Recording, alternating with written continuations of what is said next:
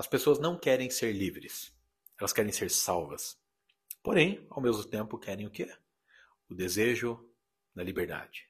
Na verdade, o maior alimento que as pessoas têm de forma, de forma geral é o desejo pela liberdade. Veja só, conforme eu vou falando isso aqui, vai passar muita coisa na tua cabeça, pessoas mesmo que você conhece, situações que você já viveu ou vive.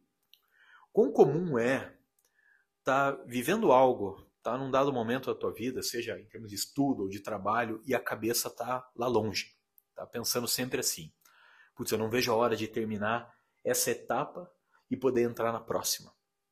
Porque lá eu estarei emancipado, lá eu serei livre. Eu não vejo a hora de terminar a faculdade e poder entrar no mercado de trabalho, porque daí eu terei meu dinheiro e serei livre. Não vejo a hora de ter uma promoção no meu trabalho, ganhar mais, porque daí com mais dinheiro serei mais livre. Eu não vejo a hora das férias chegarem, ou do final de semana chegar, e assim por diante. E a partir do momento que vivemos dessa maneira, criando na nossa cabeça essa mesma justificativa, sempre muda um pouquinho a roupagem dela, mas a dinâmica por trás é quase sempre a mesma. Quando criamos essa justificativa na cabeça de que não estamos contemplando o presente, tudo isso em nome de uma futura liberdade, nós estamos nos alimentando do desejo de liberdade, porém, sem sermos livres. Na verdade, já estamos nesse momento nos escravizando, escravizando a nós mesmos em nome desse desejo da liberdade. Então, tudo o que eu estou fazendo é em nome da minha liberdade. Tudo o que eu estou fazendo, as, as escolhas que eu estou tomando, as horas que eu trabalho, o dinheiro que eu gasto ou não gasto, tudo isso é em nome do quê? Daquela liberdade que eu estou almejando para o futuro. Isso é muito problemático porque faz com que estejamos a todo momento com a cabeça fora da realidade concreta, do nosso presente, do nosso atual. E viver no presente não é você estar tá por dentro de todas as notícias. Não é você estar tá por dentro de toda a bolsa de valores, toda a economia. Viver no presente é ser capaz de contemplar o presente. E é ser capaz de não condicionar o teu presente ao teu desejo de liberdade e, principalmente, não condicionar a tua ideia de liberdade ao teu presente. Será que você entendeu? Então vamos trabalhar isso aqui juntos.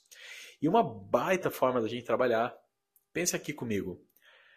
Agora, tá? Nesse momento, eu quero que você pense no teu horário de lazer. Quero que você pense no teu final de semana ou que você pense no teu nas tuas férias, tá bom? No momento que você vai ter de descanso. Vamos, vamos colocar da seguinte maneira. Pense aqui no teu momento de liberdade. E agora pense o que você quer fazer no teu momento de liberdade, tá? E aí quando a gente pensa da seguinte maneira, o, qual é o meu desejo no momento de liberdade, agora me diga quanto desse teu desejo não foi condicionado justamente pelo momento que você está vivendo e que você não se considera livre. Então você vai lá e fala assim, pô, no meu momento de liberdade, no meu final de semana, ou no feriado, ou nas férias, né? geralmente liberdade no imaginário popular é sinônimo disso. No meu momento de liberdade, eu quero fazer algo completamente diferente do que eu estou fazendo no meu trabalho. Ou quero fazer algo completamente diferente do que eu faço no meu estudo. Qualquer coisa assim. Eu não quero ter vínculos, não quero ter, ter nenhum laço com aquele outro ambiente que eu vivo, que não é o meu ambiente de trabalho. Pois nesse momento, então, apenas o parabenizo, porém ao contrário. Porque nesse momento você sacrificou o teu momento de liberdade justamente porque você está condicionando ele para que seja deliberadamente o oposto daquilo que você faz durante o teu trabalho ou estudo, durante as tuas obrigações. Nesse momento a tua cabeça não está nem mesmo no presente ou no futuro. Talvez ela esteja, inclusive, em muitos momentos no passado, na lamentação que o indivíduo tem de não ter tomado outras escolhas lá no passado, de não ter sido livre no passado, de ter até mesmo incorrido em erros que já experimentou no passado e torna agora a experimentar. Pense aqui comigo.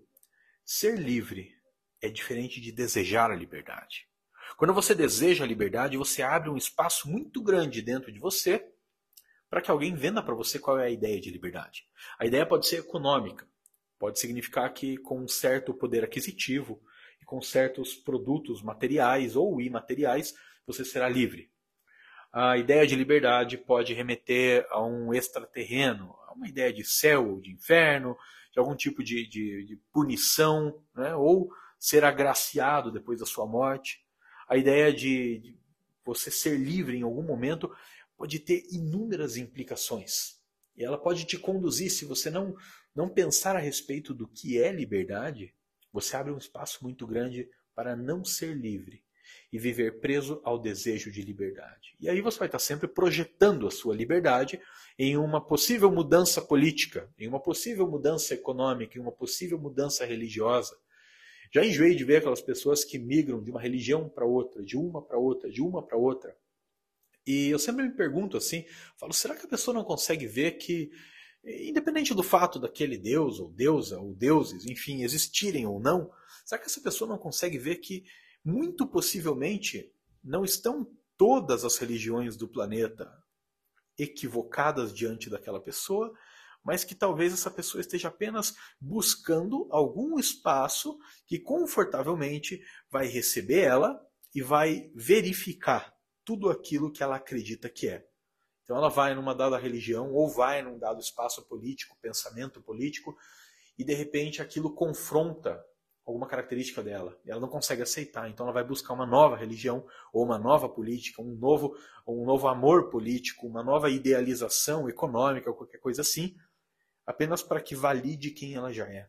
Nesse momento a pessoa definitivamente não é livre, mas ela está a todo momento buscando um espaço no qual ela possa ser livre. E o ser livre na cabeça dela é ser validada por todos os outros que estão ao redor. Tem um autor que é maravilhoso, já mencionei algumas vezes aqui, não, dessa vez não é o Albert Camus, provavelmente vamos falar dele aqui logo logo, né? É um autor que eu gosto muito, que é o Theodor Adorno, foi um dos maiores teóricos da chamada Escola de Frankfurt no século XX. Ele desenvolveu vários dos seus estudos de uma forma muito crítica diante do termo indústria cultural, que é um termo, inclusive, que ele vai estar cunhando com um colega da Escola de Frankfurt chamado Max Horkheimer. O Theodor Adorno tem uma obra muito interessante, é um ensaio que ele escreveu, se não me engano, em 1967, chamado Tempo Livre. E nesse ensaio, ele, que ele carrega a própria pessoalidade, fala em primeira pessoa em vários momentos ali, ele discute muito bem essa ideia de como que o maior produto vendido no nosso mundo capitalista contemporâneo e não apenas no mundo capitalista, Tá? Nunca podemos esquecer que esse comportamento não é exclusivo do mundo capitalista, mas no mundo capitalista, o objeto mais vendido é a liberdade, é a ideia de liberdade. É sempre aquele pensamento de que ao comprar uma Harley Davidson, eu estou comprando liberdade. De que ao dirigir em certa circunstância, eu sou livre de que entrar em um dado bar, em uma dada cafeteria, vestindo tal coisa e tendo tal postura, eu sou livre. De que entrando nessa ou naquela carreira e tendo uma certa condição de vida, eu sou livre. E é incrível porque essa ideia realmente vende. Realmente vende. Veja que no capitalismo nós temos a todo momento um bombardeio gigantesco de informações, produtos que, claro, né, querem ser vendidos a nós. A finalidade disso tudo está onde? Está no, no, lucro, está na disseminação de uma certa ideologia, uma forma de pensar mesmo, né? algum tipo de glorificação a um líder ou a outro, uma religião. Mas aí entra a questão: é, será que eu só sou livre no momento em que eu não estou trabalhando?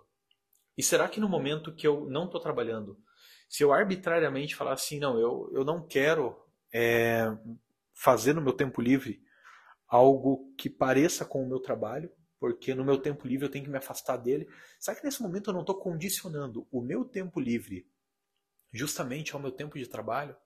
E será que daí eu não fico muito mais propício, favorável, vulnerável, até eu vou falar, para recair no próprio consumo? Porque enquanto eu estou no momento de trabalho ou de estudo, coisa assim, não, daí é um momento que eu não estou ali consumindo, né? eu estou produzindo algo para ganhar um dinheiro e aí, de repente, a ideia é usar esse dinheiro no tempo livre justamente para me afastar do meu mundo do trabalho e entra nesse ciclo.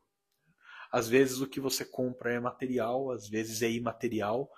E em sociedades não capitalistas, porém, quando a gente pensa até mesmo numa União Soviética, também vai ter muito essa ideia de que com a abolição da propriedade privada, o ser humano é finalmente, terminantemente livre e não depende do consumo.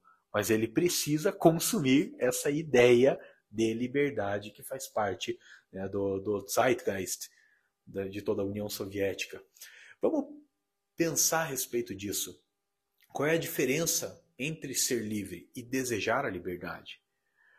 O Theodor Adorno, nesse ensaio que falei, chamado Tempo Livre, ele fala que se sente privilegiado, porque, porque ele não apenas trabalhava com algo que ele gostava, que era através da pesquisa histórica, filosófica, psicológica também. Ele vai escrever muito na área da psicologia e psicanálise.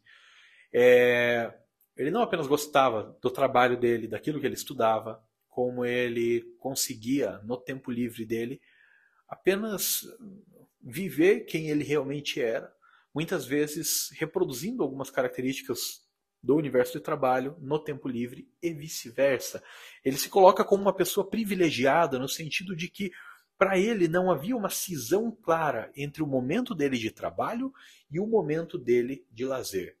Particularmente, aí sem querer soar pedante, eu também me sinto muito privilegiado nisso. Primeiramente, eu digo em termos de condição de vida.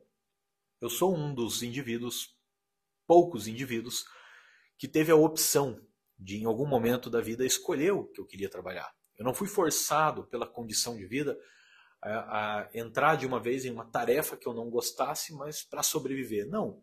Eu recebi dos meus pais um apoio muito grande para poder entrar na universidade, poder escolher um curso, poder seguir uma certa carreira de acordo com aquilo que eu me sentia bem. E eu tinha muita vontade de dar aula, falar em público e coisas assim.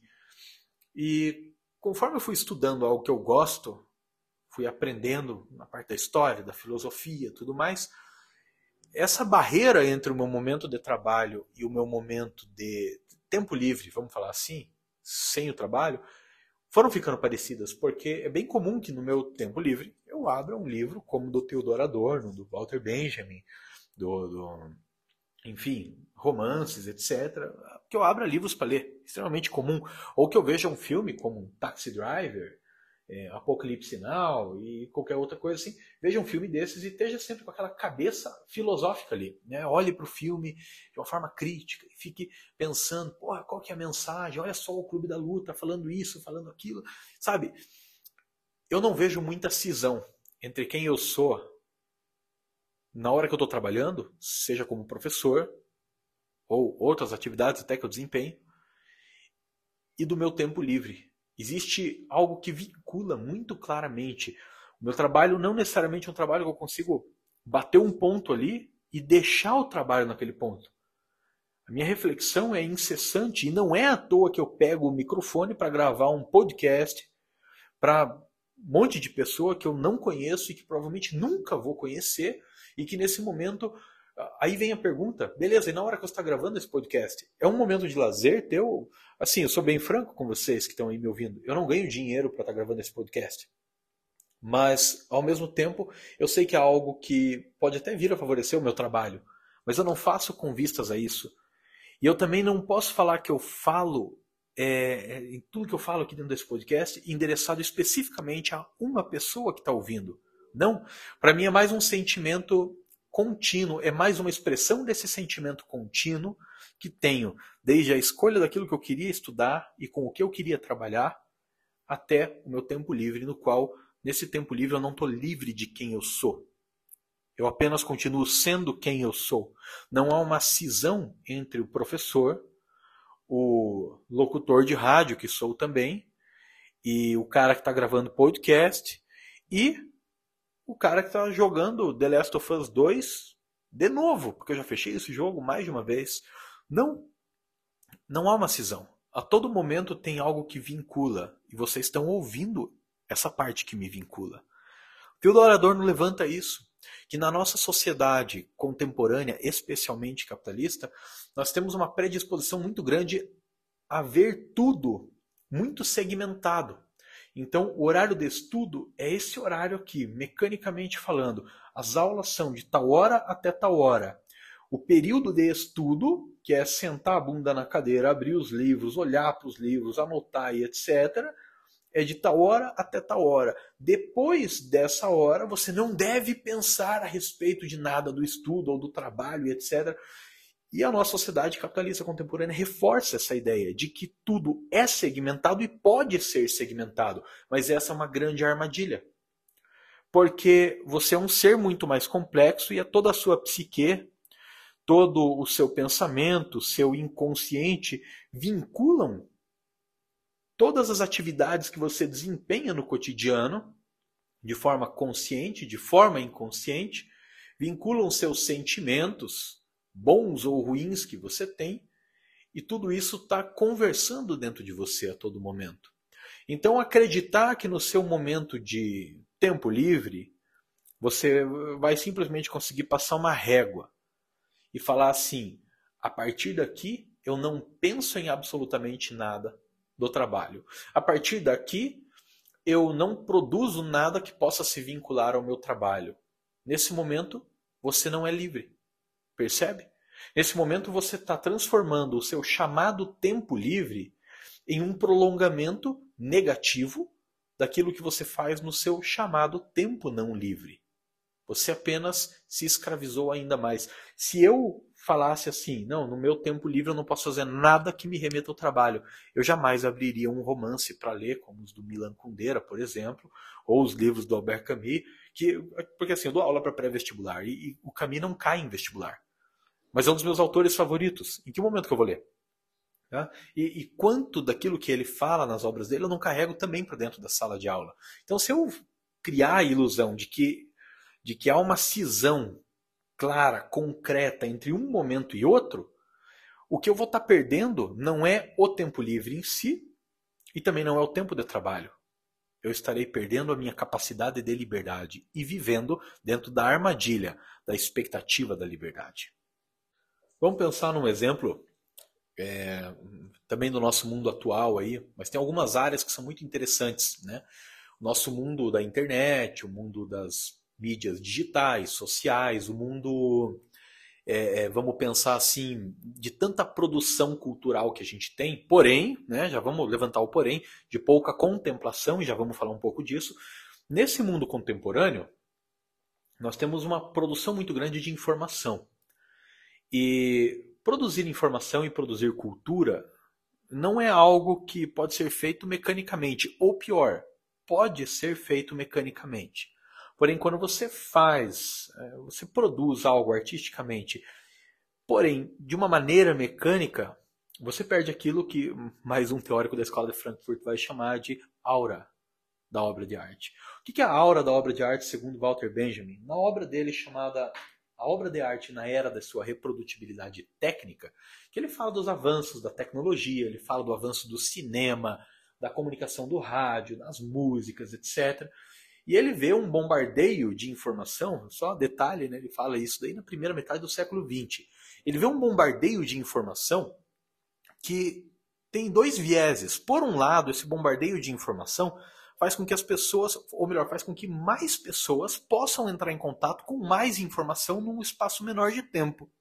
Porém, por outro lado, não necessariamente as pessoas estão se demorando naquela obra de arte, não necessariamente elas estão contemplando aquela obra de arte.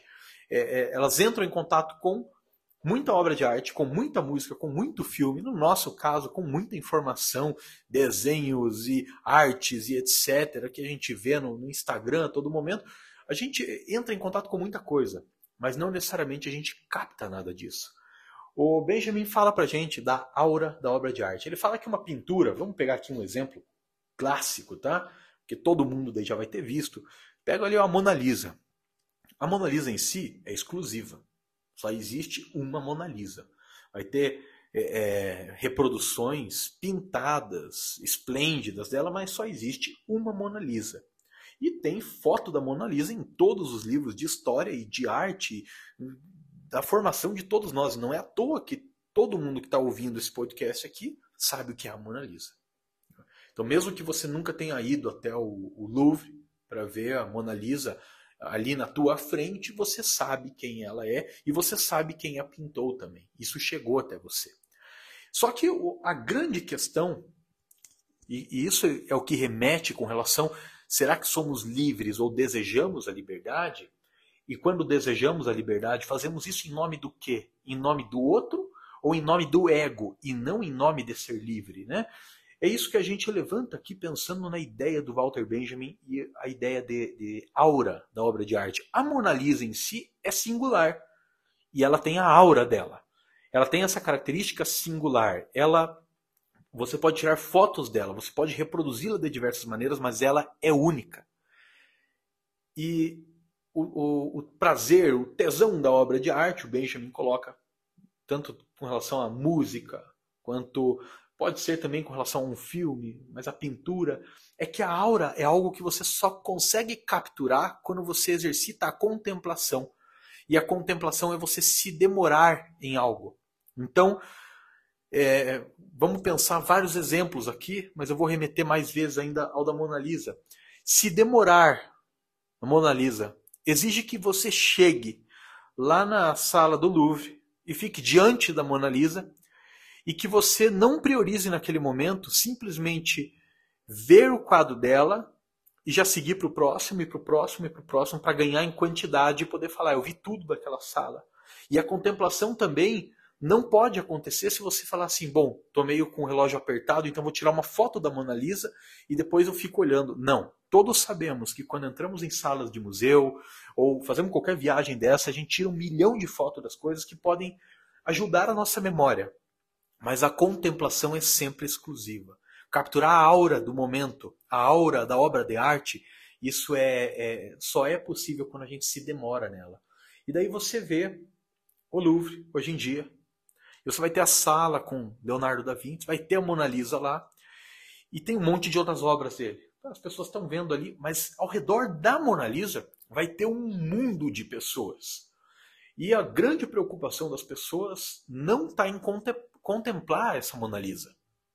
A Mona Lisa chegou aos olhos de todo mundo, através de livros e filmes e etc., e narrativas que criaram, e daí as pessoas querem se dirigir até a Mona Lisa para fotografar a Mona Lisa, e especialmente na nossa sociedade atual, fazendo uma selfie diante da Mona Lisa. Ou seja, ali naquele momento que seria o seu momento real de poder é, exercitar a sua liberdade através da contemplação, a sua preocupação está muito maior em registrar que você está diante da Mona Lisa. Ou seja, o valor ali foi retirado da Mona, da Mona Lisa. A sua foto, a sua selfie não capturou a aura nem da Mona Lisa, nem sua, mas você pode ostentar que você esteve diante da Mona Lisa. Então, a sociedade atual nossa consegue vender até isso. Que diante de uma obra de arte e no seu momento de lazer e tudo mais, você pode fazer algo que construa ainda mais o seu ego, a sua é, é, a percepção que você tem de você e que os outros podem ter de você. E não necessariamente você contemplou a Mona Lisa e muito possivelmente não contemplou mesmo as outras obras ao redor da Mona Lisa, naquela sala. E daí eu me pergunto: será que todo esse seu trajeto, saindo de onde você está agora, e indo até a Mona Lisa, foi um trajeto livre? Você fez isso por você e para poder capturar, através da contemplação, da reflexão e da introspecção, a aura da Mona Lisa? Será que você fez isso livremente? Ou você fez isso uh, conduzido por um fetiche, um fetiche popular e da indústria cultural de que, estando diante da Mona Lisa, você será socialmente aprovado por outras pessoas que também conhecem a Mona Lisa, mas nunca viram ela pessoalmente. Você viu e você pode provar. Então, será que você foi livre ali naquele momento? Talvez as suas férias, você foi livre ou você condicionou toda a sua, todo o seu tempo livre a esse mundo que o rodeia? O Theodor Adorno, na obra Tempo Livre, ele também, nesse ensaio de 67 chamado Tempo Livre, ele também vai denunciar a ideia que é vendida publicamente, popularmente pela indústria cultural, a ideia do hobby. Ele fala que não existe coisa mais besta do que o pensamento qual é o seu hobby. Porque daí é sempre aquela coisa assim, né? Parece que é descompromissado, completamente descompromissado. Então, ah, eu trabalho sendo professor, é, sou coordenador de pré-vestibular e o meu hobby é pintar quadros. Né? Aqui não é brincadeira, eu pinto quadros. Eu pinto quadros. E os meus quadros não são meu hobby. Porque, é, daí você fala assim, ah, mas por quê? Porque você vende eles, eles são teu trabalho? Não. Os meus quadros são uma parte integral minha. Eles dizem algo sobre mim que não está nem expresso ali naquilo que eu desenhei ou pintei. Alguns dos meus quadros foram literalmente questão de vida ou morte. Ou eu pintava aquele quadro ou eu morria. Não no sentido de que eu estava sendo forçado a pintar o quadro, mas eu precisava botar algo para fora. A minha preocupação não é fazer uma exposição, ainda que futuramente pode ser que eu faça. A minha questão é: a pintura não é um hobby, ela é uma parte integral de quem eu sou. Ouvir música não é um hobby, é uma parte integral, e inclusive eu sou bem ritualístico com a música. Pink Floyd, por exemplo, que é a minha banda favorita, eu, eu ouço pouco, apesar de ser minha banda favorita. Porque eu não quero ouvir Pink Floyd como um acessório, apenas indo de um ponto A a um ponto B no carro, daí ligo um Pink Floyd e daí corto no. Não, eu gosto de contemplar, eu gosto de estar levemente embriagado ouvindo Pink Floyd. Eu gosto de poder sentar e naquele momento só ouvir. Eu não gosto de limpar a casa ouvindo Pink Floyd. Eu posso limpar a casa ouvindo outras músicas, mas não Pink Floyd. Eu gosto de, de dedicar o meu tempo e a minha energia, a minha percepção, a minha introspecção, toda a minha contemplação àquela música especificamente, ou à pintura.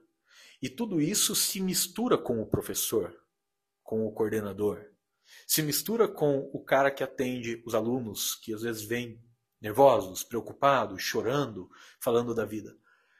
Não há uma cisão. E eu só consigo ser livre quando eu entendo que não há cisão. E de que eu não sou o professor, ou o coordenador, ou o pintor. Eu sou uma soma disso tudo que eu consigo perceber conscientemente e muito mais que eu não consigo nem perceber porque está no meu inconsciente. As pessoas não querem ser livres, elas querem ser salvas. Porém, sempre acreditando que a liberdade está logo ali, está na próxima esquina. Está no momento que eu terminar a faculdade. Está no momento que eu terminar o mestrado, que eu terminar o doutorado, que eu entrar no mercado de trabalho, que eu for promovido, que eu tiver férias. Que mudar isso, que mudar aquilo. E, ne, e, e nesse pensamento, é, é muito fácil que a pessoa perca o contato consigo mesma. E a única possibilidade que ela teria de ser efetivamente livre, que é contemplando o presente. Porque é no presente que se dão as nossas escolhas. E quando as consequências das nossas escolhas vierem à tona, será um novo presente. E a gente só consegue encarar o novo presente quando estamos em paz com o presente. Vamos pensar isso de uma outra forma. Quando a gente leu Jean-Paul Sartre, baita autor existencialista francês, e ele levanta lá o dilema que um, um aluno dele levou para ele. O dilema era, era mais ou menos assim: era tá rolando a Segunda Guerra Mundial. Eu estou sendo chamado pelo fronte de batalha para ir lá lutar em nome da resistência francesa. E não apenas isso, como eu tenho a possibilidade de ficar aqui com a minha mãe. Ela é idosa, ela está doente, e eu sou o único filho, eu sou a única pessoa que cuida dela.